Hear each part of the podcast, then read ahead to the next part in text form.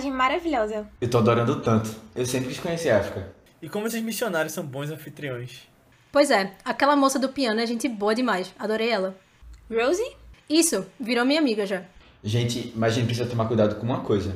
A floresta, os elefantes, essas coisas. Não, vocês não souberam? O quê? Vai, pô, fala logo. Os alemães. É o quê? O 7x1 de novo. Não, pô. Começaram a guerra e podem aparecer aqui a qualquer momento. A gente precisa ficar ligado.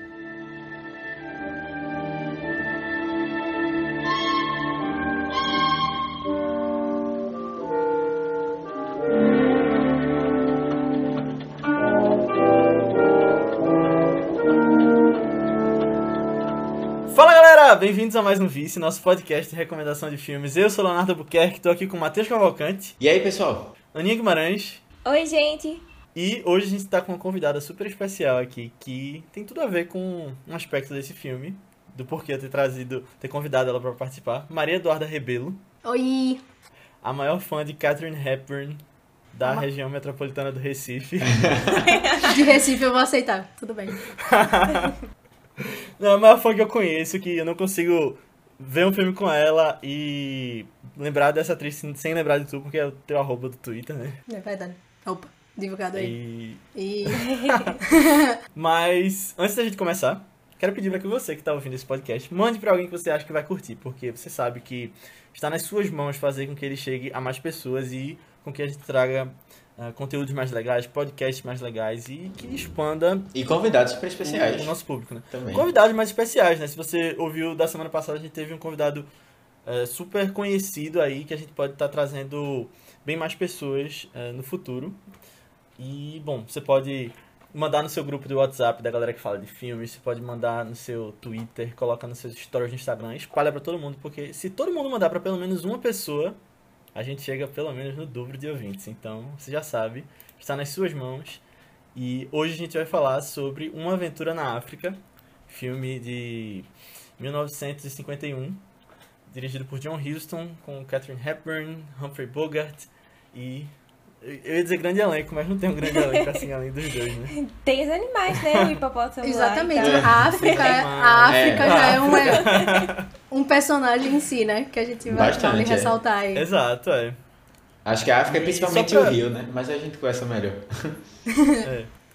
Só pra dar um contexto antes da gente entrar nas nossas opiniões do porquê eu quis trazer esse filme aqui, eu eu comprei recentemente a biografia de Catherine Hepburn, o livro Eu, escrito por ela, é, que fala um pouco da história dela, né, a vida dela, ela escreveu mais velha, e eu tava querendo trazer um filme dela aqui no podcast, sabia que Duda é super fã, já estava nos planos convidá-la, e eu fiquei pensando qual trazer, e esse filme Aventura na África é um filme que estava super acessível, tem no Telecine, nossa grande parceira aí.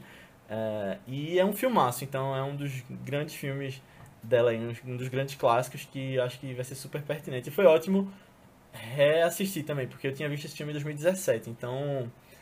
Bom, pra já não entrar logo nas minhas opiniões, vou perguntar o que é que vocês acharam do filme. Acho que Duda pode começar, que é a visita. Diz aí tua história com esse filme. Engraçado, né? A visita sempre tem prioridade. Mas, assim. é, Educação, isso. Não, então, eu fiquei muito feliz quando, quando eu recebi o convite para participar desse podcast, porque é, este filme em particular, da filmografia dela, não é um filme que, apesar, apesar dele ser um, um grande marco na carreira dela, não é um filme que eu revisitei muitas vezes. Então, eu acho que eu assisti por volta de duas vezes ou três. Mas, assim, eu sabia muito mais do contexto por trás dele, assim, questões de bastidores, do que eu realmente tinha analisado muito o filme. Então, foi muito legal reassistir, de relembrar outros pontos, assim, que ao longo dos anos, então, em cada momento da minha vida, eu sinto que eu assisti. E aí, eu gosto muito, eu acho que é... Ele consegue ser irreverente, engraçado e bem hollywoodiano, apesar dele não ter sido um filme de estúdio, eu acho ele muito hollywoodiano, assim, ele in- incorpora muitos elementos que é super divertido. Quando você vê, o filme já acabou. E, e são duas pessoas dentro de um barco descendo o rio. Então, É. assim, realmente leva. Você precisa de um diretor brilhante e atores brilhantes pra conseguir isso, sabe? Então, eu me diverti muito reassistindo. É... Não, eu acho que o filme foi bem dentro do que eu esperava que ele fosse, na verdade. Que é, tipo, um filme divertido. Eu não esperava que fosse é, ah, um dos meus filmes favoritos dessa época da Hollywood clássica, e realmente não foi. Mas é, eu acho que foi, foi legal. Eu gosto de. Cada vez mais eu percebo que eu gosto desse negócio de só pessoas navegando pelo rio, sabe? Tem os outros filmes que são assim, eu adoro também. Mas esse, esse é bem assim. Ah, uma aventura aqui. É, a cada 15 minutos tem uma nova, um novo desafio pelo rio, seja mosquitos, seja, sei lá, Humphrey Bogart bêbado, mas é, é bem divertido, é bem divertido mesmo. Eu só queria fazer um comentário baseado no que a Nia falou, porque depois que eles terminaram esse filme, e aí foram vender, né? Porque no caso, como não era um filme de estúdio, eles tiveram que promover. E todo mundo fazia. Quem vai assistir um filme com Humphrey Bogart e Catherine Hepburn descendo num barco? Ninguém vai querer ver isso. Resumindo, temos um dos melhores filmes de todos os tempos, mas todo mundo teve a mesma impressão. Ninguém quer assistir isso. Não, esses grandes clássicos tem muitos que tem isso, né? De, ah, ninguém vai, isso não vai, não vai render, ninguém vai, vai querer, ninguém vai querer saber disso e é, são os filmes que revolucionam, né? As suas épocas. É verdade. É que são diferentes né, da expectativa do pessoal. É. Assim. O próprio Três Homens em Conflito que a gente falou semana passada foi, foi justamente isso, né? As pessoas tiveram Sim. uma opinião super negativa na época e hoje acabou revolucionando o cinema. É. Eu, eu acho muito engraçado esses filmes. Na verdade, assim, eu, eu tava numa dúvida primeiro do porquê ela tinha trazido esse filme especificamente. Mas eu acho que ele já comentou um pouquinho sobre. É, e depois ele vai comentar melhor ainda. Mas, assim, é, eu, eu achei o filme eu acho muito legal esses filmes dessa época específica que são muito engraçados, assim. Tem essa pegada cômica e, tipo, dessa atuação mais exagerada, sabe? Que hoje não funciona. Hoje não funciona. Mas, assim, é um registro muito engraçado dessa época. E aí, assim, tem várias coisas bem, bem pontuais, assim, de, da, da produção do filme. Que é tipo, ah, os bonequinhos no rio, sabe? Enquanto eles estão passando pela... de barco pelas, pela corredeza, assim, mais, mais pesada, né? Pelas descidas, assim. E aí, tipo, você vai vendo, pegando essa, essa, essas coisas e vai. E vai, assim, se encantando um pouco, né? Por, por como eles contavam a história naquela época. E, assim, tem várias coisas interessantes no filme. É, o contexto histórico dele eu achei muito. Muito interessante. Tipo, eu realmente não esperava que. Quando ela falou. Porque eu acho que tu falou, Léo, o primeiro título é, a, a rainha africana, um negócio assim. Ou The African Queen só em inglês, eu é. falei de African Queen. African é, né? aí eu acho, eu acho que eu traduzi isso. Eu até tive dificuldade de, de pesquisar isso no, no telecine, porque eu não conseguia achar o nome. A rainha, eu botava a rainha, rainha e não aparecia nada. Aí depois que eu vi que era uma aventura, né? Uma aventura na África. As e, traduções para português, né? É, e, tipo, faz sentido, mas eu acho que, tipo, nesse filme especificamente, o título ele tem uma interpretação dupla, assim, que é bem legal, sabe? É, e eu tava super preocupado com esse título, porque eu disse, pronto, um filme americano, botaram uma mulher branca lá pra fazer a rainha de algum país lá. eu já tava assim, caramba, né? É. E aí eu disse, depois eu disse, é, quando tu falou na, na, no podcast passado sobre um resumo, eu fiquei bem impressionado. Até quando eu tava editando, eu relembrei eu isso. Também. Porque eu disse, pô, não tem nada a ver com o que eu esperava. Mas aí foi bom que realmente o filme é bem diferente disso mesmo. É, e tem toda essa pegada dessa época que eu, que eu comentei. Eu tinha assistido recentemente, eu até comentei com a Aninha, a Charada. Ah, sim. E tu falou, tu falou de Catherine, ah, Catherine Hepburn e eu, na minha cabeça veio Audrey Hepburn. Audrey. é, e aí eu jurava que era com essa atriz, e quando eu vi era outra atriz, né? Aí eu disse, eita, beleza. E eu acho que eu nunca tinha assistido nenhum filme com, com a Catherine Hepburn. É, e aí foi, ou seja, é um marco aí, né? Um marco bem, bem legal. Elas não são parentes. É, é tipo, eu, eu fui pesquisar isso e não, tem, não são. Mas interessante, né? Tipo, duas das maiores atrizes dessa época, né? Tem o mesmo sobrenome. E me confundiram aqui. Na verdade, o Léo me confundiu aqui. Mas, não, brincadeira. Nada a ver com isso. Mas o, o filme eu achei bem legal, assim. Tipo, é um filme, uma boa vibe, sabe? Tipo, uhum. é, vale, é. vale a pena, eu gosto que só. Gostei que só. Eu acho que um outro, um outro ponto curioso assim desse filme, desculpa se eu falar muito, viu? Vocês podem podem não, me cortar, é real. Pode falar muito. Não, o curioso desse filme é que Matheus falou que ele é muito engraçado. Só que a questão toda é quando esse filme tava ali na até mesmo dentro da produção já, ninguém achava que esse filme seria engraçado. E aí é que mora meio que o segredo desse filme, porque o, o diretor, John Huston, fez esse filme é engraçado. Por que, que vocês estão atuando com tanta seriedade?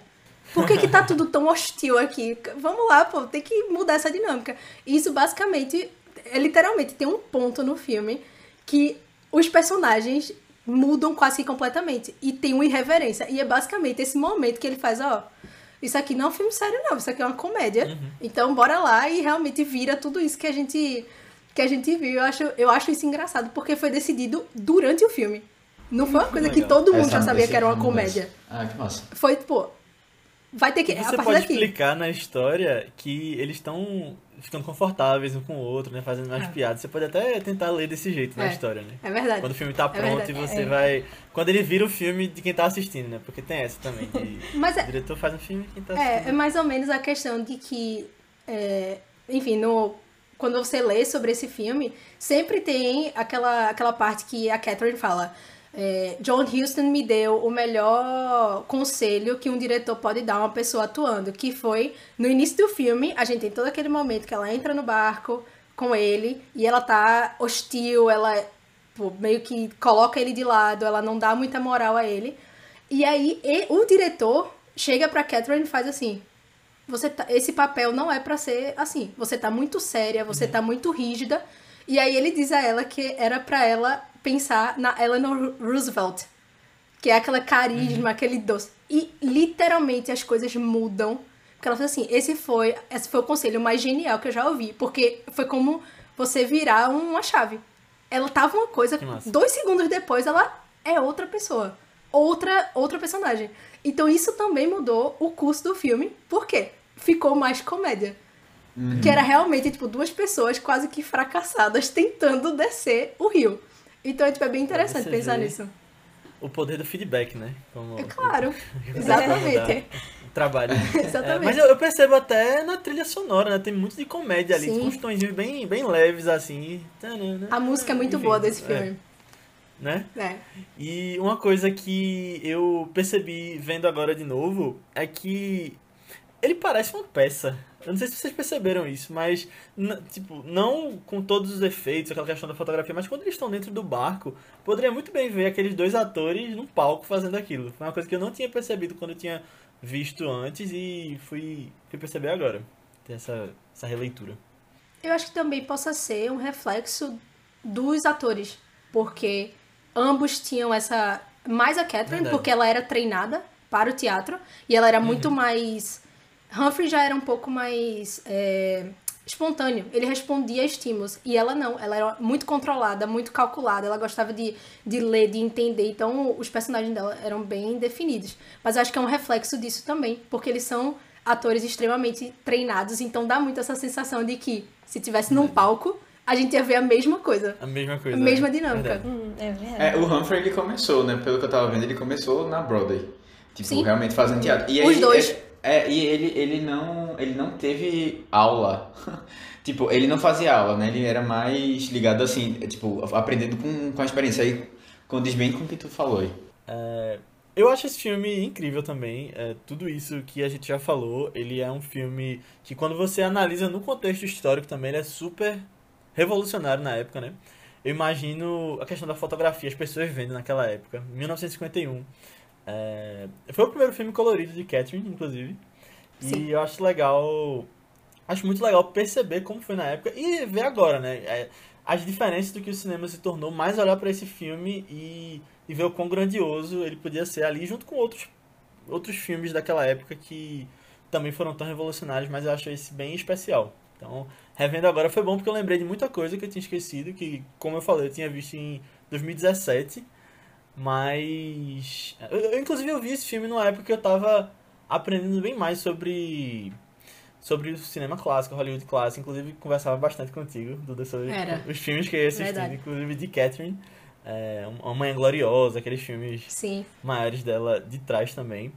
É, E, inclusive, eu ia trazer outro filme aqui dela. A minha ideia inicial era trazer Philadelphia Story, que é Núpcias de Escândalo. E tem outra tradução também que tu tinha me falado, Duda, quando eu falei contigo uma vez. Eita, mas eu sei qual é, mas eu não lembro não. Essa que tu tá falando é a do português de Portugal, se eu não me engano. Ah, certo. Enfim. É, esse filme, mas aí eu vi que Uma Aventura na África tinha no. Inclusive, esse filme é muito legal. Eu achei ele pra alugar, pra quem tá procurando, tem pra alugar no Apple TV Plus. Mas talvez ele tenha no YouTube, porque esses filmes dessa época tem muito no YouTube. Uh, mas aí, Uma Aventura na África tem no Telecine, aí foi bom rever também.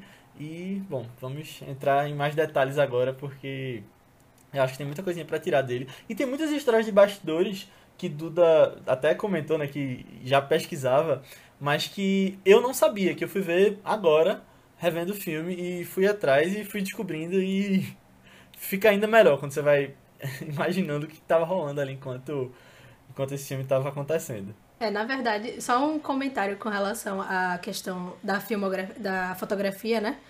É, esse filme, além de ser o primeiro colorido dela, é um, é um dos primeiros filmes em Technicolor. E o diretor de fotografia era somente o maior conhecedor de Technicolor da indústria, que é Jack Cardiff, que é basicamente a pessoa que foi convidada pela Technicolor quando eles iam lançar a câmera. Então, assim, Nossa. Se você pegar outros filmes super icônicos, é, The Red Shoes, que eu acho que é Sapatos Vermelhos, inclusive. Sapatinhos em, Vermelhos. Sapatinhos Vermelhos, em português. É um dos filmes mais belos em termos de estética. E ele ele estava envolvido. Então, assim, Jack Cardiff tem. Pra, ele é basicamente o deus do Technicolor. E foi ele realmente quem trouxe a experiência do Technicolor para esse filme, porque ele que insistiu na iluminação, ele que insistiu na, na dinâmica, as câmeras eram gigantescas, elas tinham três rolos de fita, pra você ter noção, então elas eram Pra caber enormes. naquele barquinho.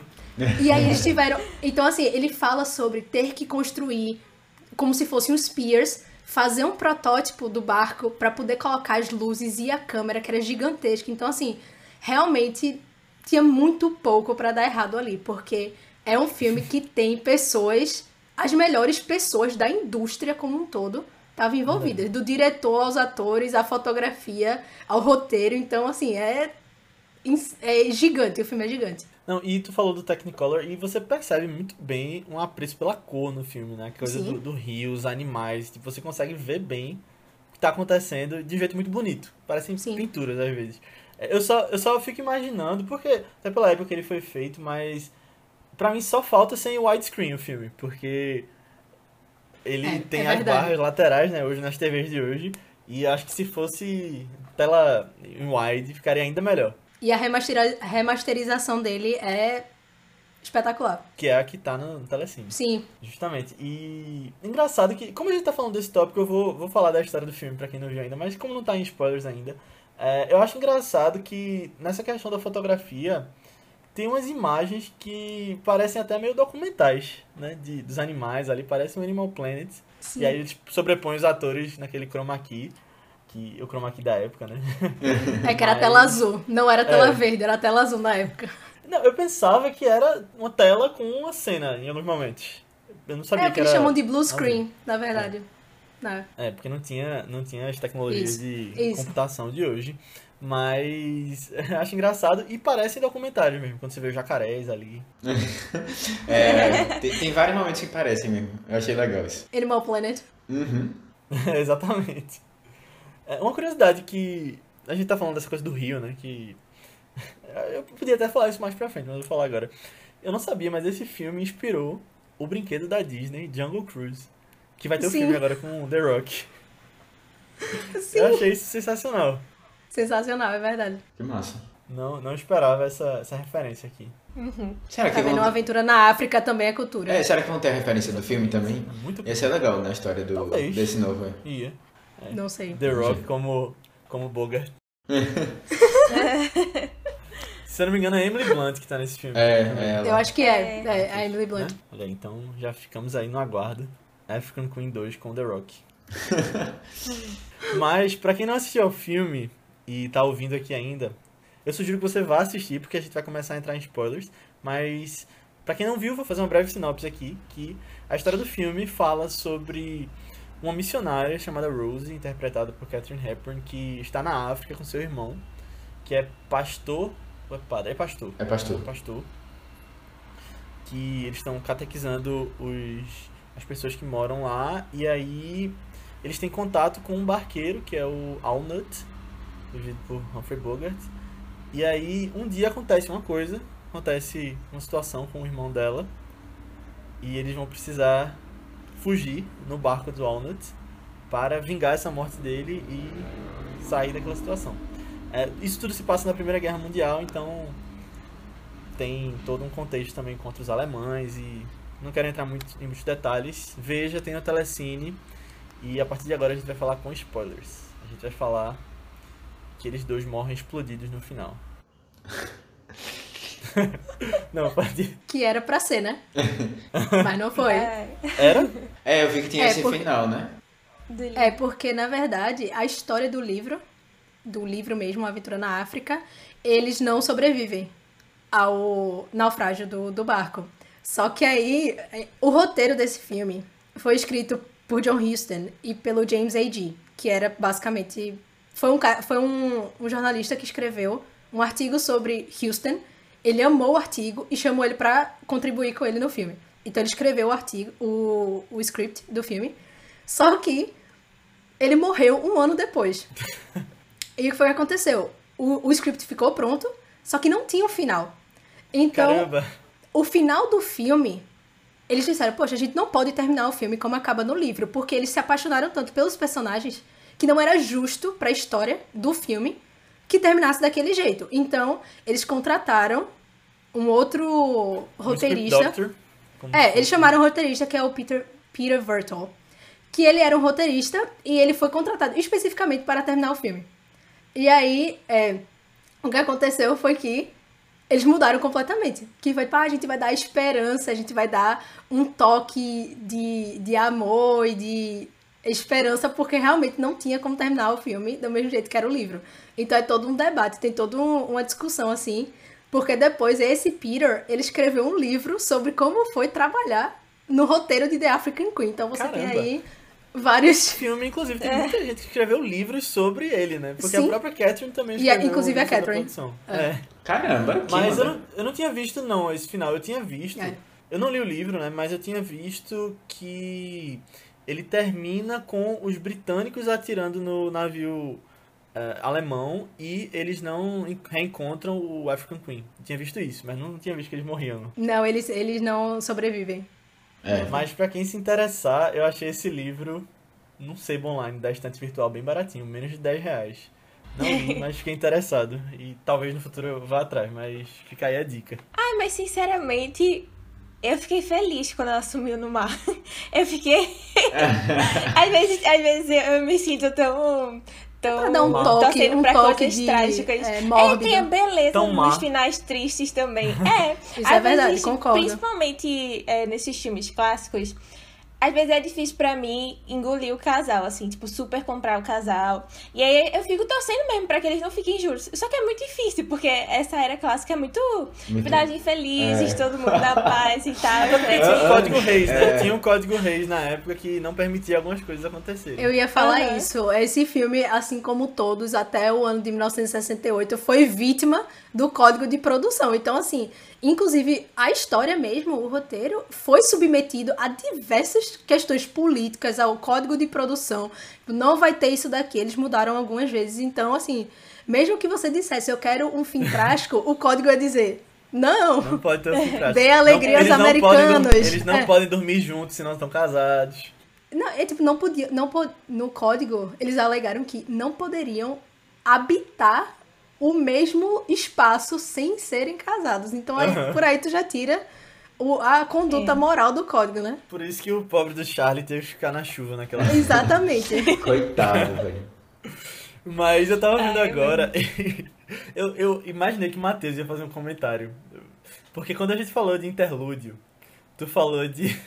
Do beijo desses filmes antigos, que é como se estivesse beijando no joelho. Ah, não, fui- foi a Aninha. eu, Ele se beija. eu que fez comentário. Ia ser Matheus. Não, não, eu tenho problemas com casais de antigamente. É sério. É muito difícil pra mim comprar o amor das pessoas. Antigamente é, é difícil. É, não, é- mas eu concordo contigo. Eu acho muito pouco natural, sabe? E aí, é- eu acho que é uma, uma das coisas que torna mais engraçado o filme, sabe? No geral. Porque realmente é, é- é tudo muito pitoresco, assim, dá pra usar essa palavra justamente pra isso. É porque eu acho que tinha muito. Eles eram. Sempre foram muito. Puritanos. Não só puritanos, mas assim. existia essa coisa de você ser treinado para atuar. É uma cultura dos estúdios, então tudo era muito melodramático, era calculado, era algo. Não tinha muita naturalidade. Que foi. Isso é algo que vem um pouco depois. Mais ou menos ali é, com a introdução do method acting. Que é isso que vai dar essa quebra da, da, do treinamento de estúdio. Que aí você vai ter algo mais, mais natural. Enfim, depois É virou uma coisa bem customizado pro É. papel, né? Uma coisa isso, tipo, é porque eles método. realmente eram treinados a serem atores e atrizes. Então, quando você bota o method acting, o, ele já quebra com isso. Vem muito do teatro também. Mas isso é bem mais pra frente. A gente tem isso em uma rua chamada Desejo, né? Com Marlon Brando, toda aquela. É. Começa meio que ali, mas é algo que é muito mais pra frente. Então a gente vai ver com muita clareza, assim, de- mais ou menos nos anos 60. Mas até esse período, toda essa era de estúdio é essa coisa melodramática, zero naturalidade, tudo perfeitamente calculado pra fugir do código de produção. E é assim até. Inclusive, Até? Até depois. Não, Até é, quando? é, faz parte do negócio. Até. Inclusive tem um sotaque que existe só para atores e atrizes de Hollywood, né? Não, não Transatlântico. nenhuma situação. É, o Transatlântico, é, eu estava, o nome tinha me fugido. Mas que, inclusive, aparece alguém ensinando esse sotaque naquela série maravilhosa, para não dizer o contrário, chamada Hollywood. Ele alto lá, a série é muito boa. Contém, contém ironia, contém ironia. Pior que essa série eu odiei, do começo ao fim. Aí o final, que é Eles no Oscar, eu gostei. Ah não, Léo é muito chato Eu aquela eu- Ai, cena, tem gente que é o contrário, né? É ah, podre, foi tão feliz, eu não gostei. É podre aquela É cena. porque eu me senti É emocionado e É deu muito gatilho. ruim. O primeiro episódio é bom, todos os outros são ruins. Não, não, primeiro, eu gostei de todo. Eu não gostei de nenhum. O final eu gostei porque deu gatilhozinho. Ah, porque- tem um que eu lembro que eu gostei muito, que é o que eles começam a filmar as coisas. Que fica bem, Ah, é olha só, o é. set de Hollywood. Aí Sim, esse sim, é o que eu mais lembro de ter gostado. Não, eu só ia comentar que o sotaque transatlântico, ele era mais uma coisa elitista da indústria hollywoodiana, né? Então, tipo, você meio que fazia um... Você desenhava um, um meridiano entre os sotaques e dava um, um, um ar de superioridade, de classe. Então, a maioria das atrizes... Catherine Hepburn é literalmente o o auge do sotaque transatlântico, né? Então, até, literalmente, até o fim da vida dela, que foi em 2003, ela falava do mesmo jeito. Então, é bem curioso de você ver depois como é que isso também Isso foi é saindo, quebrado, né? Na... Mas vamos, vamos entrar um pouquinho no tópico pra falar um pouquinho dela. Tu sabe alguma coisa sobre ela, Duda? Se eu sei... pouco, pouco. Não, assim, eu, eu, li porque me convidaram para um podcast. Audrey Hepburn, né, o nome dela? Audrey, ela fez bonequinha de luxo. Me convidaram para um podcast e aí eu disse, poxa, eu vou ler um pouco sobre Catherine Hepburn. Eu acho que eu não, não sei muita coisa. Como é que começou essa tua fixação por ela? Então, é, eu desde muito cedo, assim, na minha vida, eu curtia muito. Criei um, um amor por, por filmes antigos, então, de- realmente como criança, pelo privilégio de ter TV a cabo, eu conseguia ter acesso a, a esses filmes, e eu lembro que mais ou menos quando eu tinha uns nove anos foi quando eu assisti o primeiro filme dela, que é. Eu acho que é Levada da Breca. Bringing Up Bringing Up Baby. Baby. É. Pronto, foi o primeiro filme que eu assisti e pra mim foi super irreverente. Eu era uma criança, então pra mim foi só divertido. Mas aí, mais ou menos com 11 anos, foi quando eu abri meu mundo, assim. Foi quando eu comecei a ser muito fã da Audrey Hepburn também. Mas a Catherine, ela, na minha jornada como pessoa que ama cinema, tem muito a ver com a minha compreensão sobre ser mulher também, porque eu só vim entender muito bem Catherine Hepburn e o poder dela, sabe? O poder dela enquanto mulher, enquanto atriz, o tudo todo o impacto que ela causou, quando eu também mudei a minha perspectiva. Então, eu criei um um, um laço muito forte quando eu lia sobre ela e eu entendia o impacto que ela causou. Ela era uma mulher de opiniões extremamente fortes. Ela confrontou o sistema, ela fez o que ela quis fazer, às vezes de forma até arrogante, mas era o que ela precisava fazer. Então, assim, tudo isso foi me cativando e é como se dissesse assim, meu amor por filmes e minha admiração se juntaram. E aí até hoje, assim, eu sempre. Eu sinto que eu sempre descubro algo novo. Enquanto eu fico. vou ficando mais velha.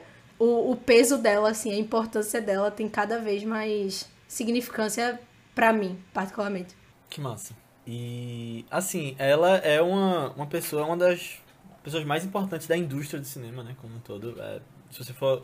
Tem essa questão do Oscar, né, que a gente... Tem gente que fala que não serve, que não, não vale de muita coisa. Mas é importante, super importante para marcar alguns pontos na história. E ela é a... Eu ia dizer a atriz, mas ela é a pessoa que é, ganha, é a pessoa que mais ganhou Oscar por atuação. E ela ganhou quatro, né? Isso. É, e todo. Tem várias pessoas que ganharam três, bem mais que ganharam dois, mas ela tem essa marca por enquanto ainda única. Sim. Até. Tem duas pessoas que eu acho que ainda vão chegar lá, mas aí a gente pode discutir daqui a pouco. Meryl Streep, você falou? Sim, Meryl Streep, é. com certeza, tenho certeza que, que vai chegar esse momento. Só não Inclusive... fale Jennifer Lawrence, por favor. Ah, como é que tu sabia que eu ia falar? Não, tô brincando. É, eu vou dizer quem é a segunda pessoa que eu acho que vai chegar lá, mas Meryl Streep, eu vou abrir um parêntese aqui porque eu vou revelar uma coisa aqui que se algum estúdio estiver me ouvindo, por favor, me contrate, porque eu tenho um argumento pronto já, mas é o seguinte. Meryl Streep tem que ganhar um Oscar, o quarto Oscar dela, interpretando Catherine Hepburn no fim da vida, mais velha. Full Circle, né? Full Circle vai ter a narrativa de ser o 4 e vai ter a narrativa de que Catherine Hepburn vai ser uma daquelas personagens que duas pessoas ganharam o Oscar interpretando ela, como Coringa, como é, mas... a Rainha Elizabeth, porque Kate Blanchett Sim. ganhou também no Aviador, interpretando Catherine Hepburn. Eu acho que tem... o mais legal seria porque Catherine Hepburn odiava Meryl Streep, né? Então, é, eu acho que é melhor ainda. Eu não sabia disso. Ai, essa eu, eu adorei. Agora não, ela, tipo... Eu acho... Eu não me lembro em que momento ela falou isso, mas alguém basicamente disse, ah... Mas, enfim, Meryl Streep, grande atriz, ela fez assim, eu acho Meryl Streep medíocre. então, seria algo bem... Afro... Na verdade, ela ia voltar do túmulo, então talvez não seja recomendado, porque se Meryl Streep atuar como ela... Não, como ela... Ah, como ela. Ela vai surtar. Vai surtar ah, ela vai voltar legal. da Copa. É, eu não sabia disso, mas essa minha teoria melhora ainda mais. A minha ideia melhora ainda mais agora sabendo É. disso. Só tem que vender só que tem que vender o pitch pra Meryl Streep antes, né? Porque Claro. Talvez ela não, não queira. Mas a segunda pessoa que eu acho que vai chegar no quarto Oscar é Daniel Day-Lewis. Ele tá aposentado agora, mas eu não duvido nada. Esse, esse povo se aposenta, Daniel Day-Lewis. aposenta com Ele 40 com 70 e anos. tantos É. anos. É, ele, ele com 70 e tantos anos fazendo o papel da vida dele agora. The Father, um negócio O, assim. re- o reizinho do Method Acting vai É. voltar É, pra ganhar mesmo. o quarto Oscar dele. Exatamente. Eu, eu tenho certeza que essas duas coisas vão acontecer. Coloquem aí, anotem e me cobrem. Pois é. Mas eu acho que a melhor, a melhor história, assim, desculpa se isso é meio. saiu um pouco do caminho, mas a melhor história pra a gente mim. sai o tempo todo do caminho. A melhor história pra mim relacionada a Oscar e Catherine Hepburn é quando ela foi indicada.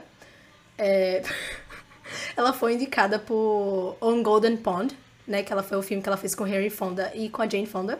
Enfim, é, um- é muita história com relação a esse filme, eu não vou nem entrar muito em detalhes. Mas basicamente, tipo. ela ligou. Na verdade, é, Jane Fonda ligou pra ela. Ela ganhou o terceiro Oscar, né? E aí. Ela ganhou o quarto Oscar.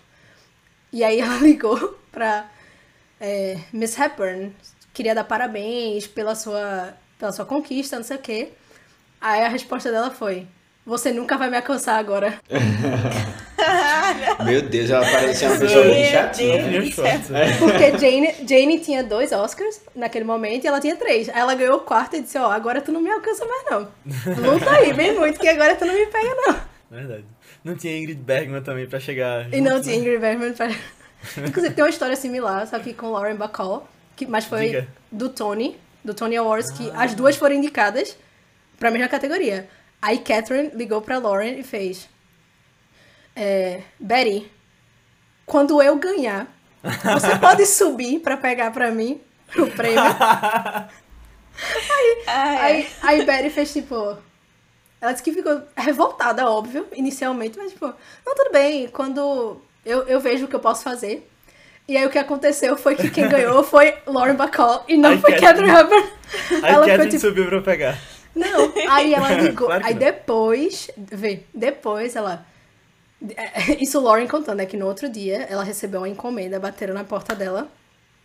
Era um self-portrait que Catherine fez dela mesma, com mensagens de parabéns.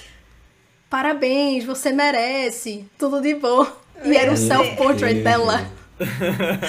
Meu Deus. Imagina se a pessoa não era da internet. É bem polêmica, tá, tá quase o. o, o a- ai, como é o nome dele, velho?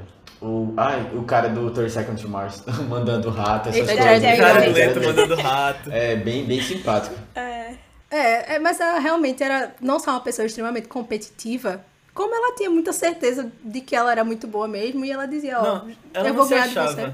Ela sabia, né? Ela sabia disso. Eu acho que é Como eu falei, às vezes ela era meio arrogante, sim, mas era, era, era uma post, é a postura que ela conseguiu é, incorporar pra poder driblar as dificuldades né, do tempo dela. Tipo, hoje em dia ela seria uma pessoa extremamente arrogante, todo mundo ia dizer, olha, Canceladíssima. canceladíssima na É. internet. Mas naquela época, né, considerando todo o processo, foi o que fez ela sobreviver até os 96 anos. né? Então, é isso. Pois é.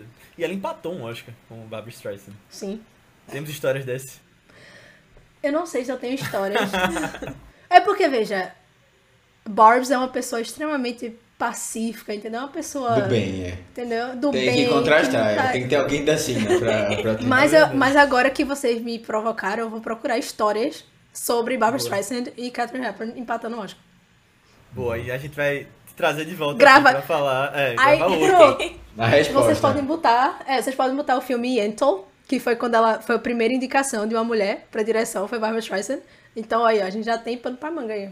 Que ela ganhou o Globo de Ouro de direção. Foi. Não ganhou Foi. o Oscar. Mas foi a primeira indicação do Oscar, né? Uhum. De direção. Verdade, Tá. né? É, gente, é uma pessoa que a gente não trouxe ainda. Qualquer dia desse eu trago um filme Barbra dela. Streisand, É. né? Verdade. Ela é muito legal, trazer esse que a gente convida a Duda. Boa. Pode me convidar, viu? Porque vai falar de Barbara Streisand, eu fico aqui. Ou esse, ou 12 é de mais dois, tu pode trazer, que é com ela também. Pera aí, pô, 12 é demais, é muito Ou é, não, entrando numa fria maior ainda, eu confundi completamente agora. É, porque... Entrando tipo, numa fria completa, entrando numa fria maior ainda. Porque ela tá maravilhosa nesse filme, inclusive. Vocês sabiam, essa é a segunda vez que eu confundo 12 é demais com entrando numa fria nesse podcast. E Estranho. É. Ninguém percebeu de Estranho. vocês, porque eu editei, foi no de Nomadland. E o que, é que eu tava falando? Ah, não, era, tinha trailer. Tinha os trailers que ela- eles vão visitar em Nomadland. Aham. Naquela aquela feira dos trailers gigantes, é, super modernos. Eu falei, isso aí me lembra muito 12 é de mais 2. É, eu acho que da hora eu fiquei assim, eita, eu não lembro dessa cena, mas aí passa, tá ligado? Tipo agora. Aí na edição, É. na edição, se vocês que estão ouvindo voltarem no podcast de Nomadland, vai ter, vai ter eu falando, eu, eu, ca- eu me calo e aí entra a, a dublagem de Entrando numa Fria Maior ainda falando do título no começo do filme. Entrando To- numa fria Todo maior mundo ainda. tentando raciocinar. Meu Deus, 12 é demais, um trailer. Não aconteceu isso. Aí, agora aconteceu de novo. Esse filme, não sei porquê, se misturou na minha cabeça. Acontece. É, mas se quiser trazer Barbara Streisand em, em. Não. E falando em Oscar, né? Esse filme foi o único Oscar de Humphrey Bogart. Que ele acabou ganhando. Poderia ter ganho ultimamente? Poderia, mas acabou ganhando aqui. É, porque também ele faleceu Também- cedo, né? Muito bem. Ele faleceu. É. O filme lançou em 51, acho que ele morreu em 57, pelo que eu tava vendo. 57. E aí, tipo, ele realmente ele não teve tanto tempo assim, e até que ele começou tarde também a atuar. Então não, não foi muito fácil. Sim. Não, a questão, a questão do, do Oscar do Humphrey é curioso porque ele era uma pessoa, e como ator também, ele não acreditava em premiações. Então, pra ele, o Oscar era simplesmente um Whatever. monte de gente junta num, numa sala dando premiação, enfim, era completamente aleatório. Ele não se importava com isso. Só que tudo isso, eh, o, o Oscar dele veio por causa de uma campanha muito forte, de uma política muito forte por parte do time dele. Só que é o seguinte, ele não acreditava nisso. Tanto que ele não ficou convencido que ele ia ganhar, literalmente, até o momento que ele ganhou. Porque se vocês assistirem, tem no YouTube, ele ganhando, Lauren, que é era a esposa dele na época, ela fica. Você ganhou, você ganhou, vá, vá buscar o seu prêmio. E ele, tipo, fica completamente desacreditado. Mas assim, foi, ele, ele fez uma campanha muito forte de, de ligar pros, pro, pros membros da academia, porque o produtor do filme, que é o Sam Spiegel, ele acreditava piamente que este filme merecia tudo. Ele correu pra lançar o filme, ele correu pra fazer campanha, então, tipo, se você olhar, inclusive, nesse, nesse Oscar, acho que é o 24, se eu não tô enganada, é, a premiação inteira é de uma rua chamada Pecado. Inteira. Todo mundo que ganhou. Ou se não foi esse, foi A Place in the Sun, que eu esqueci o nome agora em português. Que é, tipo, basicamente, todo mundo levou tudo. Aí tem um Oscar pra uma aventura na África, que é o de Humphrey Bogart.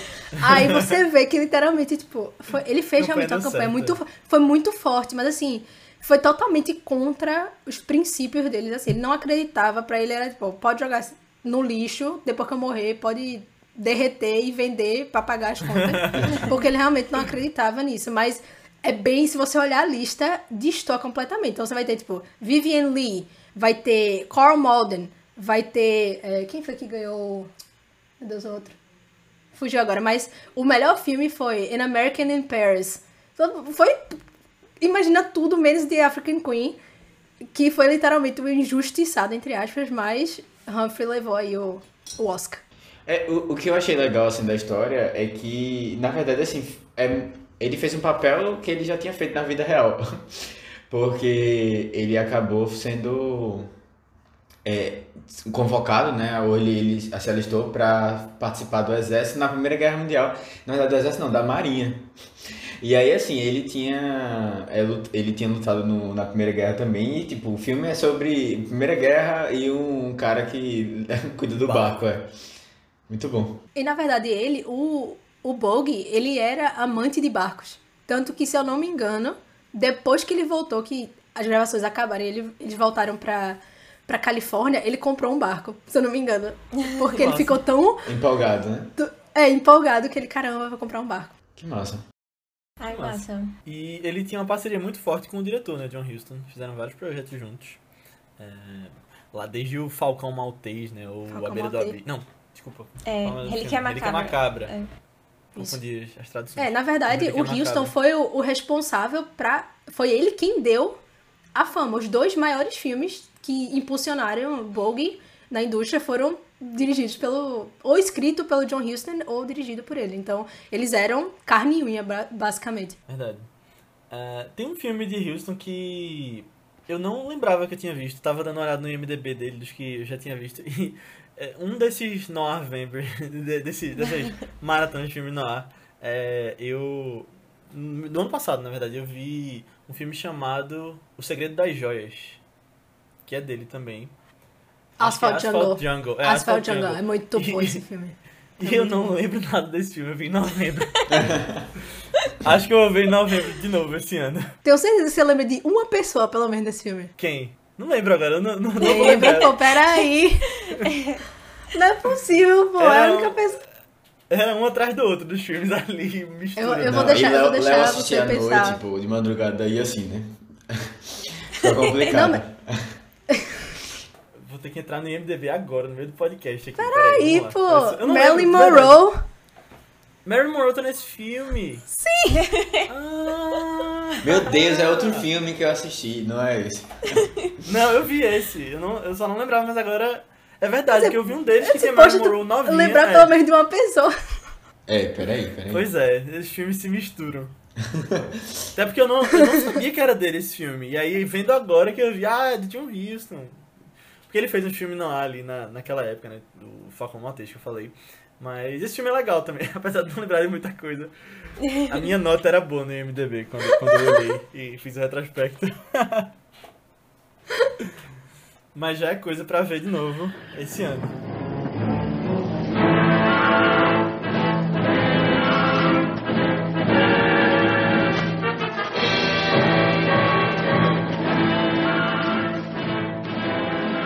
Gente, não façam barulho.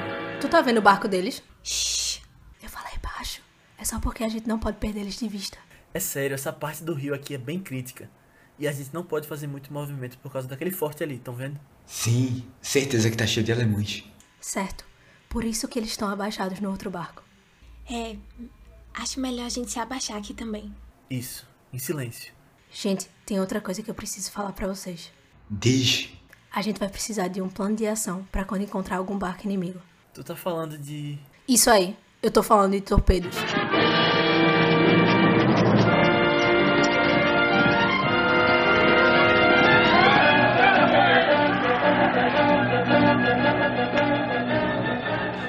Coisa que eu curti nesse filme, e isso foi logo bem chocante logo no começo, é que ninguém tava com um visual muito perfeito, sabia? E isso aí, velho, pra mim é totalmente condizente com a situação, né? Ninguém vai estar lá no meio de uma floresta, tipo, ou de uma sociedade bem, assim, distante das coisas, e vai estar bonito. Mas, assim, os filmes que eu assisto, normalmente, assim, dessa época, todo mundo tá perfeito. De perfeito, vestido perfeito, cabelo perfeito, sabe? Tudo perfeito, assim, os caras também. E aí nesse filme eu até estranhei, porque eu disse, isso é Catherine, Hepburn. eu, não, eu não lembrava muito do rosto dela dessa maneira. Tipo, e ela tá, ela tá bem assim, tipo, entregue ao trabalho, sabe? Eu achei. E assim, despreocupada com, com a, a beleza, aí sim. E, e até eu fiquei pensando assim, pronto, isso é uma justificativa muito boa pra ela ganhar o Oscar. Eu fui olhar depois, ela não tinha ganhado. Mas assim, hoje em dia a gente vê muito mais fácil as pessoas estarem um pouco despreocupadas com essa. Tipo, ah, tem que estar transformado em papel, eu vou estar, sabe? Vou estar feio, vou estar acabado, vou estar. sabe o que for. Naquela época eu, eu não tinha tanto essa, essa, essa experiência assim de encontrar. Eu achei massa. As pessoas suadas, Matheus. É, não, mas é- faz sentido, pô, faz sentido, essas coisas fazem sentido. É, Matheus, Oi, diz aí. eu queria lhe informar que ela tava bem no personagem porque ela ficou muito doente e sofreu desidratação. Então, assim, talvez tenha sido é- por isso. é, talvez ela tenha Talvez começado por o isso. método aí, talvez, né? E ninguém falou pra É, ela. O Dogma 95 ficou doente pra, porque tinha que ficar doente mesmo. É verdade. Mas é, é, é, é bem. Na verdade, ela foi uma das pessoas que insistiu muito, porque naquela época você não fazia filme em locação. Isso foi literalmente assim. Chocou a humanidade, né? Era um filme independente em locação. Era basicamente um, um alienígena no meio da indústria. Mas ela foi a pessoa que insistiu em ir pra, pra África, pra dar o, a realidade pra enfim, com todos esses desafios mesmo, ela foi realmente uma das pessoas que insistiu, além do fato do John Huston querer por querer atirar no elefante. Que foi literalmente o propósito dele ir pra, pra África, foi esse. Ah, foi pra isso. Foi pra isso. Porque eu, eu os- tinha visto era. que ele caçava enquanto eles Pronto. filmavam, mas eu não sabia que era um Era, a meta dele, a meta dele era Eita, atirar no cancelado, elefante. cancelado, não. cancelado. Era Cansa- um dente de caçava- marfim, ele queria... Não, mas a questão toda é, eles foram pra. pro- eles iam pro Quênia. Aí ele disse, eu quero atirar no elefante, eu quero caçar um elefante.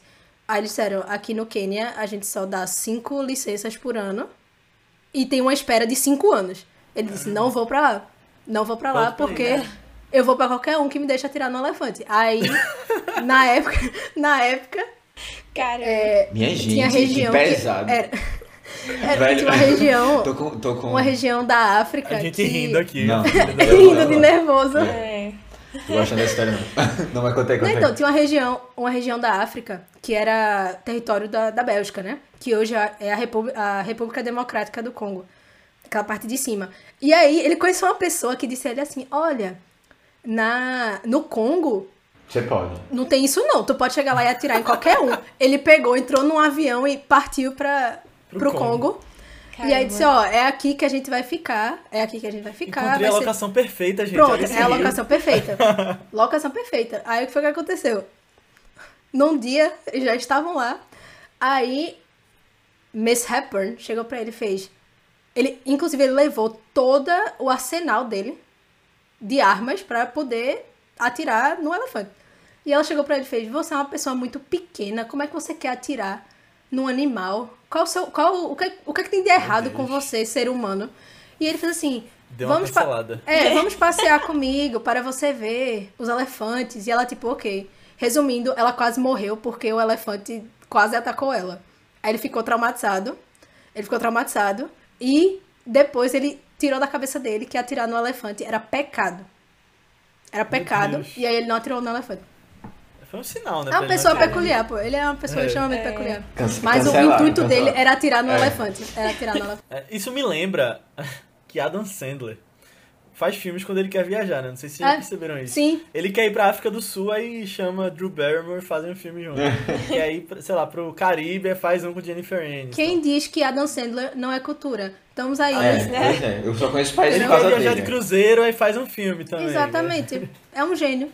Entendeu? É um gênio. E é, faz, faz a viagem paga, né? Resumindo, é isso. Pois é, a É. produção paga. Agora, tu falou isso agora, é, dessa questão da, da caça, e caramba, velho, bateu muito com a aula que eu tava tendo de direito ambiental. Porque é, a gente tava. A, a, a professora, a advogada, tava comentando que, tipo, os primeiros, primeiros locais que tiveram alguma restrição, né? Tipo, alguma lei realmente ambiental. Foram justamente os países da África, porque os europeus americanos iam pra lá caçar e tava extinguindo a população a- a- é, animal dos locais, sabe? E aí, assim, os primeiros registros que tem de lei, assim, restringindo mesmo são de lá. E aí a gente tá vendo, né, que realmente o pessoal ia lá. Sim. Porque basicamente a impressão era terra de ninguém. Vai chegar lá, É. vou fazer o que eu quiser, vou, tipo, voltar com um elefante. Com um elefante, tipo, não faz nem sentido É. isso, mas era. Enfim, foi uma das motivações dele, foi atirar um elefante. Catherine Hepburn só queria a essência, ele queria atirar no elefante. É isso. Ela foi pela arte, né? Ela foi pelo. É, em nome da arte. Nome da arte. Mais curioso é que esse filme foi todo filmado na África, né, em locação, mas algumas cenas foram filmadas em Londres, em estúdio, que são as cenas que eles estão no rio. Quando eles Sim. entram na água, não dava pra fazer lá mesmo, aí... aí Exatamente. Exatamente. Toda, inclusive a cena que é quando eles. É, o barco cai No na motor. cachoeira. Na Ah, cachoeira, que eles precisam passar, né, por aquele trajeto da cachoeira, é um mini barco Hum. que eles gravaram em close-up. É um mini barco, tipo, jogado lá. Que massa! Ah, que legal, velho. percebi, Mas assim, eu É, só percebi é. que era um boneco, porque eles ficam estáticos e eu todo balançando. o chapéu dela parado, assim, eu acho muito bom. Na verdade, tem duas curiosidades com relação às cenas do barco. Essa que o da, da cachoeira era um close-up, era um, acho que era um barquinho mais ou menos assim, desse tamanho. Enfim, lá, Ou seja, lá, a queda era bem mãos. pequenininha, né? Tipo. É, é, exatamente. E aí, a outra coisa é que, né, não tem aquela cena que eles chegam no. Tem o forte lá dos Sim. alemães, e eles precisam fazer a travessia, né? claro que quando você olha de cima, o, o- os shots são totalmente inconsistentes. Você vê o Humphrey, depois você não vê o Humphrey, depois tem a Catherine, depois não tem a Catherine. Mas quem substituiu ela, que serviu de dublê pra ela naquela cena de Lauren cima. Bacall. Não foi a Lauren, Ah, mas foi a, a responsável pela continuidade do script. que é a Angela Allen. Aí A- a ela ficou, continuista, e ela disse. É, a continuista, que eu sempre esqueço o nome. Continuista. E ela, ela disse assim, ó, eu tava com uma pessoa que era capitã de um dos barcos e não tinha a barra. Então eu estava lá torcendo que o barco seguisse o curso, porque de um lado, de um lado e de outro era cheio de crocodilo, de animal, então a gente tava aqui assim, ó, por favor, barquinho, É, vá, siga, percorra siga, direitinho. o que você precisa percorrer, mas é tipo, Caramba. pra você ver como esse filme foi assim, Ah, é. quem tiver aqui Pois é. vai fazer o que tiver que fazer. Literalmente. Cara, eu acho isso tão legal. E hoje não se faz mais filmes. Assim, né? Tem toda uma questão de segurança envolvida. Ainda bem, né? Ainda Porque bem, é. É. Mas, literalmente. Não tô dizendo que, assim, que... Ó, é Léo, Léo tá apoiando o Jackass Não, e não, o tô cara dizendo não, tô dizendo isso não. Tô brincando. Eu tô falando, eu tô falando que assim, não é dizendo que é, que é melhor, mas tem toda uma. É. Sei lá, uma, um gostinho diferente, né? Quando você vê essa. É curioso, é no mínimo É curioso, porque você tinha todo o suporte do, do estúdio, né? Do, da indústria de estúdio.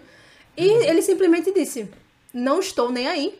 Vou para um lugar que não tem saneamento básico, nem estadia, e a gente que lute. Literalmente. Inclusive, todo mundo ficou doente na produção, menos John Huston e Humphrey Bogart, que só bebiam uísque, né? Exatamente, porque eles não beberam água. Literalmente, eles não beberam água. Aí foram as únicas duas pessoas que se safaram de todas as contaminações da África. Eu Literalmente. tava vendo que, que Catherine, ela tinha um balde do lado em algumas cenas, que ela vomitava. Na cena do órgão. Na cena ah, do na órgão. cena do órgão, eu pensei que era É. no barco já. Eu não sabia A cena do era. órgão Tava é imaginando. que, que você vê que ela tá, tipo, suando. Ela, ela, Muito eu, é assim, eu não sei se ela já era tão magra assim, mas você percebe que ela tá muito Não, magra. ela sofreu desidratação. Por isso que ela tava tão magra. E aí, é, ela tava, ela tinha o baldinho do lado, baldinho pra ela vomitar. E o engraçado é que o, o fotógrafo, né, que é o, o, o Jack Cardiff, ele, a maior preocupação dele foi: será que ela vai ficar verde? Em Technicolor? Meu Deus. Eita. É, se eu não, Ai, se eu não ai. me engano, é, é, é muito engraçado, porque é- tem uma diferença meio que. Eu não sei se vocês chegaram a perceber isso, mas é meio discrepante a cena do, da capelinha, né? Que ela tá tocando o órgão. E depois a cena que eles já estão Do na. É, que sai ela e o irmão e encontram os oficiais. É outra pessoa. Porque foi gravado em Londres. Ah, Ela já tá, tipo, outra pessoa. Ela já tá mais coradinha, ela não tá verde praticamente, com a, isso, a maçã do rosto quase é. saindo assim do. Aí ela, Da ela passou perrengue real. Eu não tinha percebido isso também, já é mais uma coisa pra. pra ver depois, né? É real. Só um comentário, assim, de som do filme. Mas uma coisa que eu acho bem interessante é que os pássaros estão sempre cantando, né, no filme. Não sei se vocês perceberam. Eu não Tem consegui reparar som nisso. de bicho. Eu também não eles, tinha estão, ligado, quando eles estão conversando, tem sempre um sonzinho no fundo. Deve ser É tipo um natural som mesmo, né? ambiente. É um som ambiente, é. É, achei legal isso, curioso. Não deve ter sido proposital, então, já é natural. É, eu não sei. Era o que tinha. A natureza fornecendo lá. É, mas eu acho que ela, ela é bem barulhenta normalmente. Eu não sei como é que era pra tirar o som, essas coisas. Acho que não era tão fácil não, né? Até porque eles faziam realmente estavam acostumados a fazer controlado no estúdio, tudo bem. É, teria, teria que dublar Isso. depois É. pra fazer Isso. sem isso. Exato. Mas assim, uma coisa que eu curti, assim, que eu também não esperava é. é o papel, assim, da, da Rose no, no filme, ela, ela é bem mais ativa, assim, do que eu imaginava, né? Tipo, do que a gente tá acostumado também nessas histórias, né? E aí, assim, primeiro você tem todo esse desapego que ela tem do irmão. E parece que foi uma coisa que, não, não que ela tivesse gostado, mas era uma coisa que foi, tipo, bem-vinda, assim, sabe? Porque ela se torna uma pessoa mais dona de si, assim, no geral, parece, né?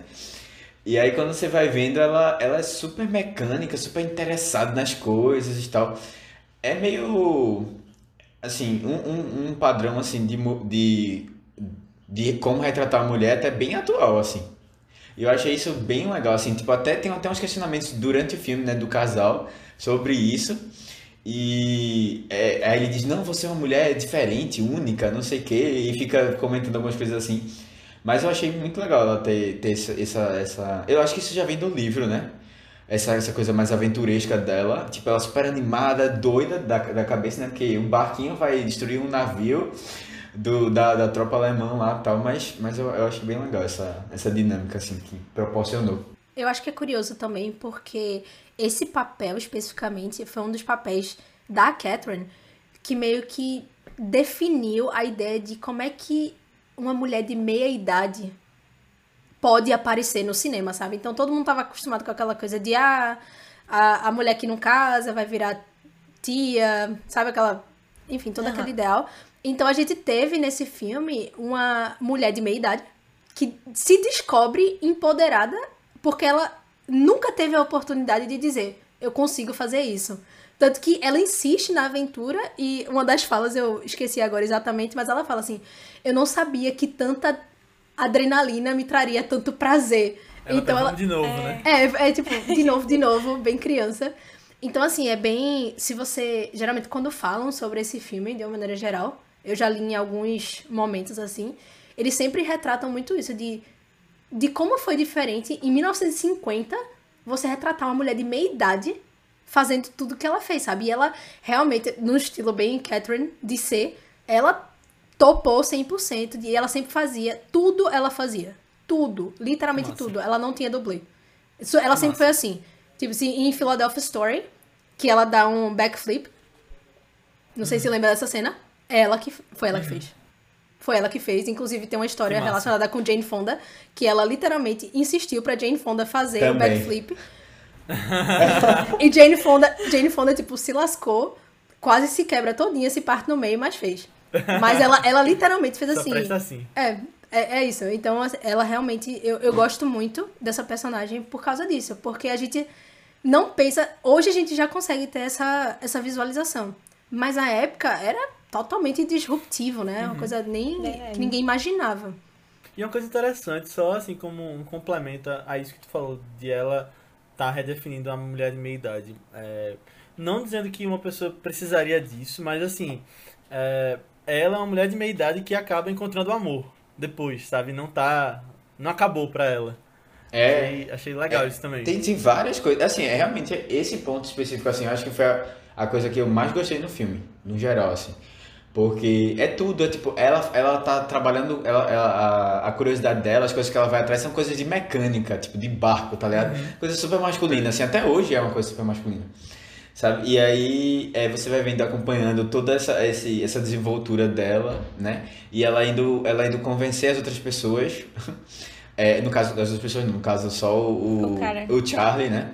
A, a, a mostrar que, tipo, não, isso aí eu. eu ela, ela vai puxando, é, tipo, ela move a história, realmente é ela que move a história. E isso é muito legal. Sim, é verdade. E um. Inclusive, acho que, se eu não me engano, tem um documentário. Eu não sei se é um documentário do Martin Scorsese, mas ele fala justamente sobre isso, porque a Catherine tem um filme, acho que um- uns 4, 5 anos depois de African Queen, que é Summertime, que inclusive é muito legal, é um filme super divertido assim, que conta uma história de uma mulher de meia idade, não casada, todo aquele rolê daquela época, só que ela tem como se fosse um, um affair em, em Veneza. E aí todo mundo geralmente retrata esse filme como o papel que redefine a mulher de meia idade no cinema. E ele fala, pra mim, é Rosie em, em African Queen porque realmente é totalmente disruptivo com o papel que uma mulher tinha que ser, tipo, no filme, durante o filme, você percebe que ela era devota do irmão. É. Porque ela foi ensinada aquilo. Ela só sabia servi-lo, ela era basicamente a sombra dele. E em um momento ela chega onde ela faz, eu não tenho mais a quem servir. No fim das contas, ela acaba servindo, Servindo ao ao- Charlie. Ao é. Mas ela se descobre, tipo, ela pode servir e também fazer parte, entendeu? Fazer parte do, do processo de, de ajudar, de entrar no mangue e empurrar o barco pra sair da lama, sabe? Então, é, ele, ele comenta sobre isso de...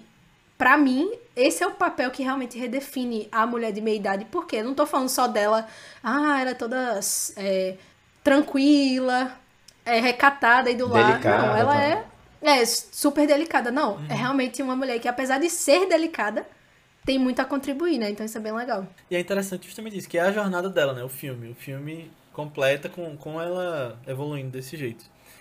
Mas eu queria dizer que citamos Scorsese, né? Aqui. É, já batemos um ponto. Ah, é. Batemos uma dessas metas. Tem, que, tem que ser citado. Caramba, e eu fiz assim, É.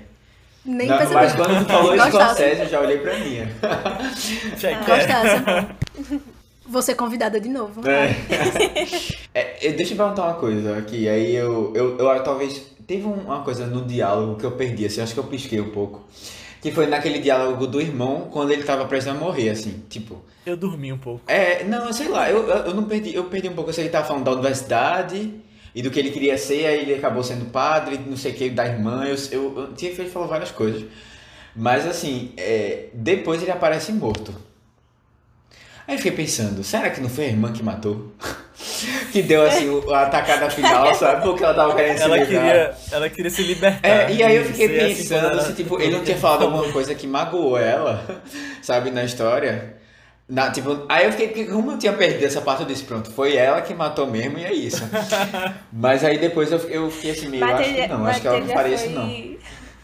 Mas assim, eu, Já eu super acharia que poderia acontecer, tipo... Sim. Porque, não, velho, ele não, do nada o cara ficou doido.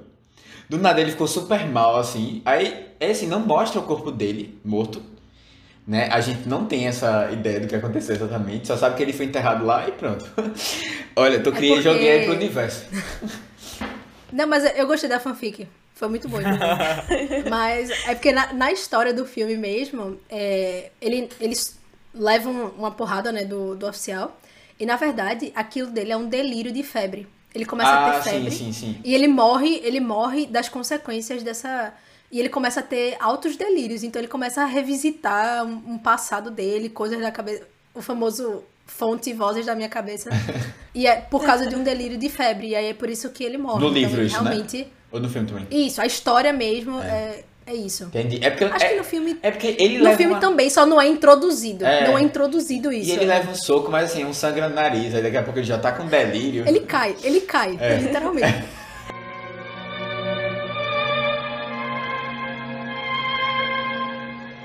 Eu sou a pessoa do- dos fatos aleatórios, ou das curiosidades aleatórias. Tem uma, uma coisa que eu particularmente acho super interessante desse filme, é que num estilo quase. Na verdade, tem algumas coisas que eu acho muito interessantes sobre a produção desse filme. A primeira é que Sam Spiegel, que é o produtor, ele conseguiu comprar os direitos desse filme de um estúdio para fazer um filme independente. Isso para mim já é um negócio assim, é uma afronta. Tava tudo certo. É uma dinheiro. afronta direta, porque, na verdade, os direitos desse filme, do, da história, né? Da, do livro, era da Warner. Do estúdio da Warner. E aí ficou lá, tipo, 5, 6 anos, 7 anos parado. Betty Davis tinha interesse em fazer. Isso, isso eu tinha visto. Betty Davis tinha interesse. E o, o estúdio RKO, na época, também queria. Então, tipo, ó, todo mundo quer fazer, ninguém fez nada. Aí ele fez, então tá bom. Pegou um investimento aleatório, não tinha dinheiro nenhum. Ele pegou um investimento, tipo, sei lá, 50 mil dólares e disse, vou comprar os direitos. Estava lá embaixo, já fazia muito tempo que o livro tinha sido escrito. Ele comprou. Beleza. Continuava sem dinheiro. Aí chegou pra John Huston e fez, ó, comprei isso. O, comprei os direitos, African Queen aí. Bora, Bora. fazer. Aí John Huston. Topo, né? Eles tinham. Poxa, eles na eram. na Eles hora. eram parceiros, eles eram parceiros, inclusive. Não, a- na verdade, John Hughes falou o seguinte: eu posso ir pra África atirar elefantes se pra fazer esse filme? Talvez. talvez. E aí, Aí é, eles, tinham, eles tinham uma produtora que era a Horizon na época. E aí ele disse: não. Beleza. Só falou isso. Aí Spiegel chegou, ligou pra Humphrey Bogart. Aí fez. É, Bogart. Já falei com John Huston, a gente vai fazer o filme Uma Aventura na África. Tu topa? Top. Aí ele, topo, massa, pô, John Huston, meu amigo, tudo certo. Aí ele fez, com quem tu nunca atuou pra ser a leading lady contigo? Aí ele, eu nunca trabalhei com, com a Catherine Hepburn. Beleza. Aí ligou pra Catherine. Catherine, olha, a gente vai fazer o filme Uma Aventura na África. Eu tenho Houston e eu tenho Bogie. Topa? Topo. Aí ele volta pra John Huston. Ó, já consegui Bogie e Hepburn. Bora fazer? Do nada ele Ele não, tinha, tudo. ele não tinha ninguém. Ele não tinha ninguém. Não tinha ninguém nem Ele dinheiro. não tinha, né? ele não tinha ninguém nem tinha dinheiro. E ele conseguiu o dinheiro e as pessoas. Do nada. Muito bom. Então, Ó, assim, isso- a lição que genial, pô. Crie Cara de dí- a lição que fica, crie pau. dívidas. É. Não, não crie dívida, mas seja cara de pau. Não, Umas e- coisas você só consegue indo atrás. É. Eu acho que a outra coisa mais engraçada foi que, enfim, ele não tinha dinheiro nenhum. Então ele chegou. Nenhum estúdio queria. Nenhum estúdio queria uma história sobre duas pessoas descendo um rio num barco. Ninguém queria. Aí ele fez, beleza, vou pro Reino Unido, pegou lá no. é, os irmãos Wolf, na época tinha um outro estúdio, e ele fez, ó, quero fazer isso aqui, topa. Beleza, vamos investir. Investiram no filme. Aí o que aconteceu depois foi. O curioso é que os caras perderam muito. Assim, não perderam dinheiro, não. Investiram muito dinheiro. Não sabia se ia ter retorno, não sabia se ia dar box office, não sabia de nada. Resumindo, no fim das contas, deu box office, mas acabaram todas as parcerias, basicamente. No tipo, o estúdio defendeu o filme, Spiegel defendeu o filme, Houston defendeu o filme, e no fim das contas, todas as parcerias se acabaram. Houston rompeu com o Spiegel, o estúdio, tipo, todo mundo foi cada um por canto, e depois disso, tipo, ninguém mais falou, basicamente. Mas, é, Além disso, tem toda a questão política por trás, né? Que o outro fato curioso é que esse filme passou por todos os processos hollywoodianos possíveis, que foi a, o código de produção, o Hays Code, que e praticamente o elenco inteiro do filme era considerado comunista na época. Então, eles foram literalmente acusados de serem anti-americanos e tiveram que fazer toda uma reviravolta, porque Bogue, Bogue era. é, ele comandava um dos grupos políticos lá de esquerda. Aí foi- ele foi acusado de comunista. Kate era acusada de comunista desde os anos 40, basicamente. É, até Bacall, que foi com eles, ela foi acusada de Nada comunista. a ver, é. Nada a ver com o filme. E Houston também. Então, basicamente, o medo era: se todo mundo aqui for condenado como comunista, todo mundo vai ser, tipo, blacklisted. Ninguém Pelo mais vai atuar. junto, né? Ninguém vai mais atuar. Então começou o desespero, porque já estavam filmando. O tinha um comitê de atividades anti-americanas, que era pra basicamente correr atrás de comunista. Parece 2021, né? Mais ou menos. E aí eles disseram, tipo, tudo aqui, todo mundo que tá nesse filme aí é comunista. E se não mudar, a gente vai ver o que, é que vai fazer com isso. Então foi todo um processo, além de tudo isso, pra Tá poder ok. convencer para poder convencer a indústria de que ninguém era comunista e conseguir lançar o filme e conduzir. Então, assim, eu sempre, eu sempre dou esse filme como exemplo de absolutamente tudo que pode dar de errado, de bom e de confusão em fazer um filme. Porque deu problema na produção, deu problema com é, moral, com código moral, deu problema com comunismo, pô. Com política, deu problema de É um pacote roteiro. completo, né? E, e- e hoje em dia todo mundo ama esse filme. Então, assim, é, é muito engraçado quando você para pra pensar a quantidade de, de coisa que era que tava envolvida. E tudo isso pra John Huston era tipo emoção, porque ele adorava tudo que tivesse perigo, perigo e risco eminente, ele estava lá, prontíssimo para participar. Então, Ele só Fica aí queria seu alguns- dente de elefante, né? Pra botar na parede. Não, então, mas ele era assim. Tipo, o, você já assisti, eu não sei se vocês já assistiram, é O Tesouro de Sierra Madre, que é um Ai, filme dele isso, também né? com, com Bog. Uhum. E era tipo, vamos para o México, piores condições possíveis, todo mundo sem saneamento básico, vai estar todo mundo sujo, jogado. Pra ele, ele amava. Então, tipo, Ele era que tipo tivesse aqueles- perigo era assim. Ele era da época daqueles diretores meio dublê que tem, né? Tipo, é, Nesse tem, nível. Tem aqueles Tem dois irmãos que, que são- dirigiram Adrenalina, aqueles filmes de Jason Statham, que eles Pronto, nesse nível. no carro, pula de paraquedas com a câmera. Inclusive, Era o equivalente da época. pra, pra esse filme, pra African Queen, é, disseram pra ele: Meu filho, você vai fazer o que na África? Porque só tem doença e animais. Ele fez. E o bom é isso. A gente vai descobrir quantas doenças tem, É. quantas doenças tem e quantos animais tem. Vamos lá ver como é que é esse negócio aí. Tá aí. E aí tipo, tem, tem altas histórias dele. Tudo que tivesse perigo, tudo que tivesse problema. Se fosse pra dar confusão, ele estava lá. Prontíssimo pra. bem. Eu vou, vou fazer, vamos embora. E, e, aparentemente Bogey ia junto. Humphrey Bogart do perigo. Vamos embora. Vamos- Nossa. Agora, é, eu, eu achei interessante, assim, a- primeiro que o filme, eu, eu achei ele muito politicamente, assim, eu não digo bandeira dos Estados Unidos porque eles são da Inglaterra, mas assim, eles são bem, tipo, ai, vamos botar a bandeira e vamos não sei o que, tipo, bem, vamos defender o nosso bem país, nacionalista, bem nacionalista, tipo, realmente. Hum. E aí, essa coisa, eu acho que talvez eles tenham, tiveram que mudar alguma coisa no meio do, do caminho, Isso aí foi uma resposta ao, a todas as críticas do comitê. Do tipo, eles tiveram que arrumar um jeito É. de botar um mínimo de patriotismo ou nacionalismo, porque tava.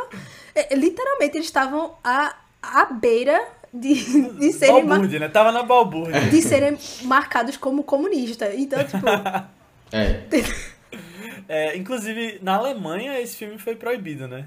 Por causa do. É por- é por causa do- Uhum. Cortado, é. Por causa de toda a questão política também, mas por outro lado aí. é. exatamente. Porque era anti-alemão. Agora, Exatamente. agora assim, eu acho legal é que a gente tá falando de um filme que fala sobre a Primeira Guerra Mundial, né? A gente comentou isso no, tipo, é um filme da Primeira Guerra Mundial, tipo, isso eu achei muito interessante. A gente não vê muito filme da Primeira Guerra Mundial, a gente falou de 1917, na Sim. época que estreou, todo mundo falava isso, tipo, ninguém faz filme sobre isso. É, e porque a gente vê muitas batalhas da Segunda Guerra, muitas infinitas, coisas relacionadas à Guerra Fria, etc. Mas especificamente sobre esse momento. E assim, eles estavam em outra época, né? 40, eu até fiquei assim, caramba, o filme se passa em 1914. É tipo, quem é que ia pra aí, sabe? E é bem nesse comecinho mesmo do que é que tá acontecendo. É uma perspectiva bem diferente, porque eles estão em um país que não tá necessariamente ligado, mas tá, né? Porque pertencia, era, ainda era colônia, né? E sofria todas as consequências também, né? Exatamente. Do- o reflexo do. É, Verdade. e isso eu achei muito massa, muito massa mesmo. Uma outra curiosidade aleatória, já que a gente não tá em nenhum tópico, é que. não, é como a gente não tá em nada específico, era só um comentário sobre Houston. Na verdade, é sobre um tópico, né? Sobre, sobre Houston. Que ele, ele era. Tipo, ele era. Eu lembro muito de John Casavetes quando eu penso em, em Houston, porque ele era daquele diretor que ele. Faça o que você tem que fazer. Ele dava liberdade pros atores e dizia, ó, segue, segue o bonde, aí. Faça o que você tem que fazer e vá. E aí ele deixava todos, todos muito confortáveis, né? E querendo ou não, é, Catherine como uma pessoa controladora e perfeita, tem um, até uma história de que eu acho que é naquela cena que ela tá lendo, não sei se vocês lembram da cena que ela tá lendo a Bíblia, ela não olha pra ele, eles começam a discussão. Aham. Começa um bate e rebate. E quando essa cena gravou, ele não. John Huston, ele não tava olhando. Ele não tava prestando atenção. Visualmente. Ele tava ouvindo. E aí terminou a cena, não sei o quê. E ele. Aí cortou, né? Deu o corte. Aí ele pediu pro, pro câmera, ó. Você pegou? Beleza, pode cortar. Aí Catherine virou pra ele e disse: Tu não tava nem olhando. Aí ele. e o que que tem? Ela. Eu estava. Ela, eu estava encenando e você não estava olhando. Como é que você manda a pessoa cortar o rolo da fita se você não estava vendo o que eu estava fazendo? E ele, mas eu estava ouvindo. Eu estava ouvindo e eu sei exatamente como é que eu quero a cena pelo que eu estava ouvindo. E ela começou a discussão e ela fez, ó, confie. Famoso meme, confia. Confia. E ele, e ele ficava só aqui, no ouvido. Então, por muito. Na maioria dos filmes dele, tinha cena que ele nem olhava, porque ele sabia pela Caramba. dinâmica dos Nossa. atores, do diálogo, Que que a cena tava perfeita. Que a cena tava perfeita. Pela a musicalidade do diálogo, o tom de voz, o, o rebate e rebate, que era muito natural, né? Então, como ele deixava as pessoas é, atuarem literalmente, pô, faça o seu. Então ele tinha muito esse feeling que às vezes isso era era difícil de entender. Eu acho que eu acho que Bogue já entendia melhor por já ter trabalhado com ele, até porque ele era uma pessoa bem mais flexível, mas ela tinha ela ficava Ela né? histérica. Tipo, meu filho, você não tá vendo nem o que eu tô fazendo. Como é que você manda a pessoa colocar essa... Pode colocar. Pode colocar que eu, eu sei que, que tá certo. Então, tem, tem um, umas, uns Que pontos, massa. assim, bem interessantes, porque era como se ela tivesse pela primeira vez trabalhando com alguém que realmente desse a liberdade a ela, sabe? Dizer assim, faça. Você Que tem. legal. Eu confio no seu talento, eu confio nos talentos e cada um que. Tanto que ela, ela transformou o personagem baseado no conselho dele, mas foi ela quem, quem tomou a, a posse né, da, da Rose e fez dela o que ela se tornou, basicamente. Tanto que rendeu, isso tudo dele não tá olhando, rendeu uma indicação ao Oscar pra ele, né? De melhor diretor. Então, assim, acho Será que ele que- sabe o que ele que tava fazendo. É. Exatamente. É. E pra ela também, porque ela também sabia, né? Sim. É, recebeu indicações. Minha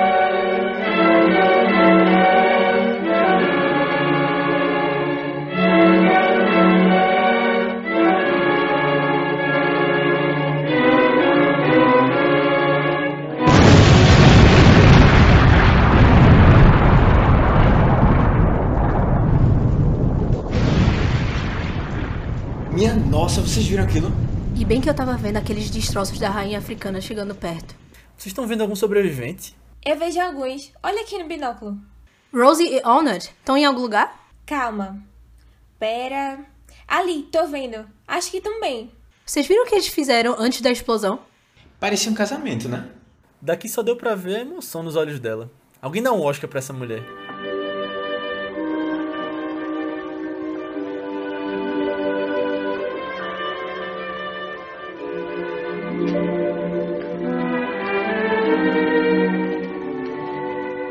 Então é isso, pessoal. Chegamos ao final da nossa discussão sobre Uma Aventura na África. Espero que você tenha gostado. Se você gostou, eu peço de novo para que você mande para alguém que você acha que vai curtir, porque depende de você fazer com que o Vice expanda o seu público e que a gente possa trazer mais coisas legais, mais convidados legais, mais podcasts legais. Então, se você mandar para uma pessoa e se todo mundo mandar para uma pessoa, a gente chega no dobro. Então, depende de você fazer isso aí. Coloca de novo no seu Twitter, Instagram, coloca nos seus grupos de WhatsApp, espalha para todo mundo, porque a gente vai ficar muito agradecido e Bom, se você gostou, eh, você pode vir falar com a gente sobre feedback sobre o episódio, comentários sobre o filme, até sugestões de próximos filmes, lá no nosso grupo do Telegram. Duda tá lá, é só pesquisar por ViceBR, ou nas nossas redes sociais do Vice, que são ViceBR no Twitter, no Instagram, no Facebook, no YouTube, no Letterboxd, só procurar por lá que você vai encontrar Vice e a gente te responde com o que quer que você pesquise. Ou nas nossas redes pessoais, que são Matheus Coiatu, É Matheus com TH, BCF3, tanto no Twitter como no Instagram. Aninha, No Instagram eu tô como underline Aninha Guimarães e no Twitter Marvelous MS Ana. eu tô como Leo A. Albuquerque, tanto no Twitter quanto no Instagram, e Duda, onde as pessoas podem me encontrar. Bom, no Instagram eu tô como arroba Maria Eduarda Rebelo, tudo junto. E no Twitter eu estou como arroba HepburnKate. Então, se você quiser me seguir para conteúdos diversos, pode me seguir. Mas antes da gente ir, a Aninha vai falar sobre o filme da semana que vem. Então, o filme da próxima semana tô trazendo aqui de novo um diretor que eu gosto muito, que Correta. uma vez eu trouxe ano passado. é um filme que é um dos meus filmes favoritos até. Eu tava muito afim de ver alguma coisa dele de novo, alguma coisa. E aí eu assisti o filme e eu fui tão impactada, gostei tanto que logo depois eu optei como minha próxima indicação do podcast. Ele fala sobre. É, é até meio complexo, assim, de fazer uma sinopse pra ele, porque eu fui ver a sinopse oficial e, tipo, o filme é muito mais que isso, na verdade, é sinopse mesmo. Mas a gente acompanha três pessoas. Duas delas são mais envolvidas, tipo, numa, numa história linear, assim, porque é, um deles é um matador de aluguel e a outra é, tipo, é uma mulher que meio que arranja quem ele tem que matar, sabe? Aí os dois meio que trabalham juntos, só que aí eles começam a, enfim, re- é, meio que se enrolar o pessoal e o profissional e termina não dando muito certo, né? E aí, em paralelo, a gente vai acompanhar a história. A história de um cara que é completamente aleatório, na verdade. Ele, ele parece ser meio avulso, assim, ele gosta meio de perturbar as pessoas. É, às vezes ele se apaixona, a gente vê a história dele com o pai também. É bem aleatória a história dele, mas termina sendo a que eu mais gostei também. O filme é Anjos Caídos, do diretor de Wong Kar Wai, né?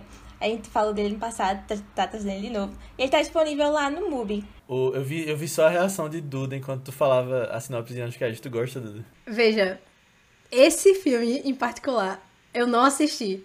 Mas pela descrição, quando ela falou, eu disse, meu Deus, tá aqui na minha lista. Ah, E eu não vi, está ali, porque eu sei que ele está. Mas aí já é uma boa muito desculpa para acompanhar É, o próximo boa. podcast. Boa, isso aí. exatamente. Tem uma semana pra oi. ver.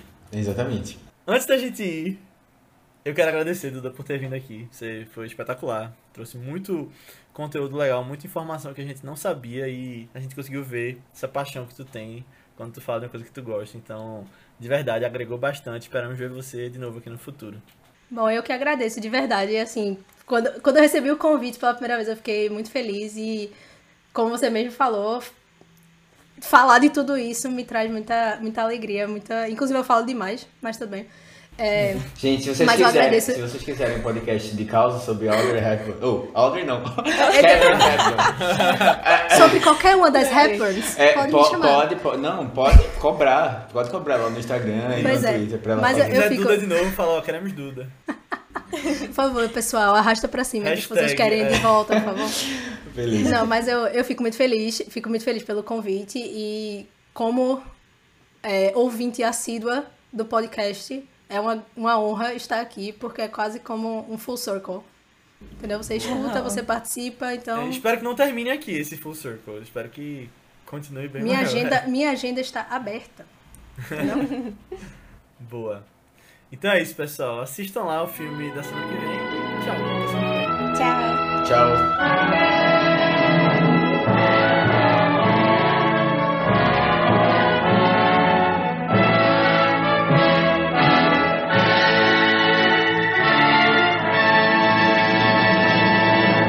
Eu lembro de Mank só, que perdeu tudo. Não, a, gente falou de Make duas vezes. Como é Falou que dois pode, dias de velho? seguidos. Não, não acredito não. É, Talvez isso tivesse sido um sinal do universo, É, não Pra sei. não, não É. falarem desse filme. não, a gente fala, no da Vastão da Noite, eu perdi um pedaço do. Da, tipo, umas meia hora, eu acho. Ah, se eu não lembrava. Ah, mas isso aí de perder um pedaço, Ah, no de verdade. Não, mas- isso também. É, não, é verdade, é. É mesmo. E no de As Vantagens de Ser Invisível ficou o de você, o áudio de. Eu gravei sem, sem fone, eu esqueci. Aí ficou o áudio de vocês por cima do meu, tu lembra disso? Lembro, lembro. Lembro. Aprendizado, né? Cada, Acontece. cada episódio a gente aprende uma coisa nova. É pra isso que serve Mas- a edição, pô. É, pra fazer milagre, né? tem filmes foram salvos desse jeito, né?